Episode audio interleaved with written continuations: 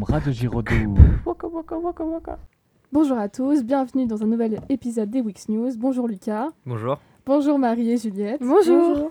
Donc, comme chaque semaine, on va parler politique, faire un point en France, un point en Europe, dans le monde, faire ensuite un point culture, un point sport, et on finira par la bonne nouvelle de la semaine. On commence donc avec la politique. Samedi 4 décembre, Emmanuel Macron et le prince héritier d'Arabie Saoudite Mohamed Belsaman se sont rencontrés lors d'une tournée du président français dans la région. Cette entrevue a été très critiquée par les associations de défense des droits de l'homme à cause du meurtre du journaliste Jamal Kaouchi orchestré par le prince en 2016. Cette entrevue avait pour but d'apaiser les tensions dans la région, notamment entre Riyad et le Liban, brouillées à cause de l'influence du Hezbollah à partir un parti islamiste allié de l'Iran, ennemi du pays. Emmanuel Macron s'est félicité des pourparlers entre les deux pays. Selon lui, une très grande partie de l'avenir de toute la région se joue ici et la France a un rôle à y jouer. Quant à, la, France, euh, l'Assemblée nationale a voté mercredi dernier la création d'un nouveau délit de harcèlement scolaire. Cela signifie que la notion de harcèlement scolaire sera inscrite dans la loi et qu'il pourra être puni de 150 000 euros d'amende et de 10 ans de prison dans les cas les plus graves. En France, un élève sur 10 sera victime de harcèlement scolaire. Au collège et au lycée, les deux tiers des absences des enseignants sont liées à des obligations de service comme des formations ou des réunions. Selon un rapport de la Cour des comptes publié jeudi dernier, les élèves ont perdu près de 10% de leurs heures de cours entre 2018 et 2019, soit 24% de plus que l'année précédente. La France a signé vendredi dernier un contrat de 17 milliards d'euros avec les Émirats arabes unis pour leur vendre 80 avions militaires de combat Rafale après 13 ans de négociations. Certains ont salué une bonne nouvelle pour l'économie française, d'autres ont critiqué cette vente pour avoir vendu à un État qui ne respecte pas les droits hum-, humains. Par la suite, l'artiste Joséphine Baker est devenue mardi dernier la première femme noire à entrer au Panthéon, monument où sont enterrées les grandes figures qui ont marqué l'histoire de France. Cette danseuse et chanteuse afro-américaine était également militante antiraciste et résistante durant la Seconde Guerre mondiale. Éric Zemmour a annoncé sa candidature à l'élection présidentielle à venir dans une vidéo YouTube faisant fête d'images violentes et d'une musique dramatique au fort populiste qui visait à l'assimiler à l'appel du général de Gaulle du 18 juin 40. La vidéo a été critiquée pour images violentes et incitation à la haine et restreinte aux mineurs.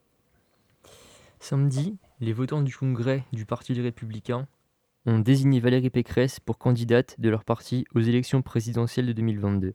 Cette nomination fait suite à sa qualification au second tour de ce qui n'a pas été qualifié de primaire de la droite et du centre contre Éric Ciotti, député des Alpes-Maritimes.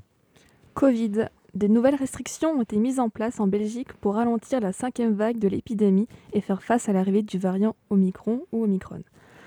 Les vacances ont été avancées d'une semaine pour les maternelles et les primaires. De plus, le masque est désormais obligatoire dès 6 ans et les événements intérieurs de plus de 200 personnes sont interdits. On continue en Europe avec le pape François qui était en voyage à Chypre et en Grèce la semaine dernière pour appeler les pays européens à accueillir plus de migrants. En effet, selon lui, l'Europe est déchirée par l'égoïsme sur la migration et a comparé les camps de réfugiés à des lieux de détention, de torture et d'esclavage. Dans le monde, euh, 30 rhinocéros blancs du Sud, en provenance d'Afrique du Sud, ont été euh, transformés au Rwanda, un pays dans l'est de l'Afrique. Ils vont être relâchés et suivis quotidiennement par une équipe dédiée. Cette espèce est menacée de disparition. En effet, il en reste moins de 20 000 euh, dans le monde. Ce dimanche, à 15h heure locale, le volcan Semeru aux îles, sur l'île de Java en Indonésie, a repris subitement son activité et des couches de cendres ont enseveli des villages entiers, forçant près de 900 personnes à fuir. On dénombre 13 morts et au moins 51 blessés, dont 41 cas de brûlure. Le porte-parole de la police de la province de Lumajang a indiqué que les équipes de sauvetage ne pouvaient se rendre sur place parce que le sol est encore très chaud et qu'ils ne veulent pas et qu'ils veulent garantir la sécurité de leurs équipes. Depuis le début du mois de décembre, des troupes russes se seraient amassées près de la frontière à l'est de l'Ukraine, dans le Donbass, une région où depuis 2014 des troupes entre indépendantistes pro-russes et armées ukrainiennes ont lieu. Le secrétaire d'État américain Anthony Blinken s'est dit profondément préoccupé par les plans de la Russie en vue d'une nouvelle agression contre l'Ukraine. Washington appelle au retour au calme, alors qu'au printemps dernier, des troupes russes s'étaient déjà regroupées à la frontière et au respect des accords de Minsk entre les deux pays pour stopper les hostilités. Et on passe désormais à la culture avec la sortie de la semaine en musique, qui est le deuxième album d'Angèle, 95, qui est sorti dans la nuit de jeudi à vendredi dernier. Donc, initialement prévu pour le 10 décembre, ce fut une très grande surprise pour les fans. Les chanteurs britanniques Ed Sheeran et Elton John ont sorti une chanson de Noël pour aider les jeunes musiciens à la et la recherche sur le VIH. Les bénéfices du titre baptisé Merry Christmas iront à la Ed Sheeran Soulful Music Foundation et à la Elton John Ed Foundation. Le 13 décembre, Ed Sheeran organisera aussi un concert caritatif à Londres. Film de la semaine. La comédie française Pourri gâté est devenue le film non anglophone le plus vu sur Netflix avec 10 millions de visionnages. Sorti au cinéma en France fin septembre 2021, le film avait fait une performance modeste avec 440 000 entrées. Le film raconte l'histoire d'un homme d'affaires qui a fait croire à ses enfants qu'il était arruiné pour les sortir de leur paresse. Pour la mode, le magazine Elle a annoncé qu'il allait faire disparaître la fourrure animale de toutes ses éditions et plateformes.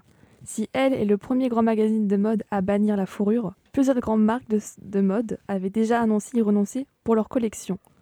Et on passe désormais au sport, et tout d'abord avec le foot. Les joueurs du Zénith Saint-Pétersbourg sont entrés sur la pelouse, la, semaine dernière avec des chiens dans leurs bras avant le match contre Rostov.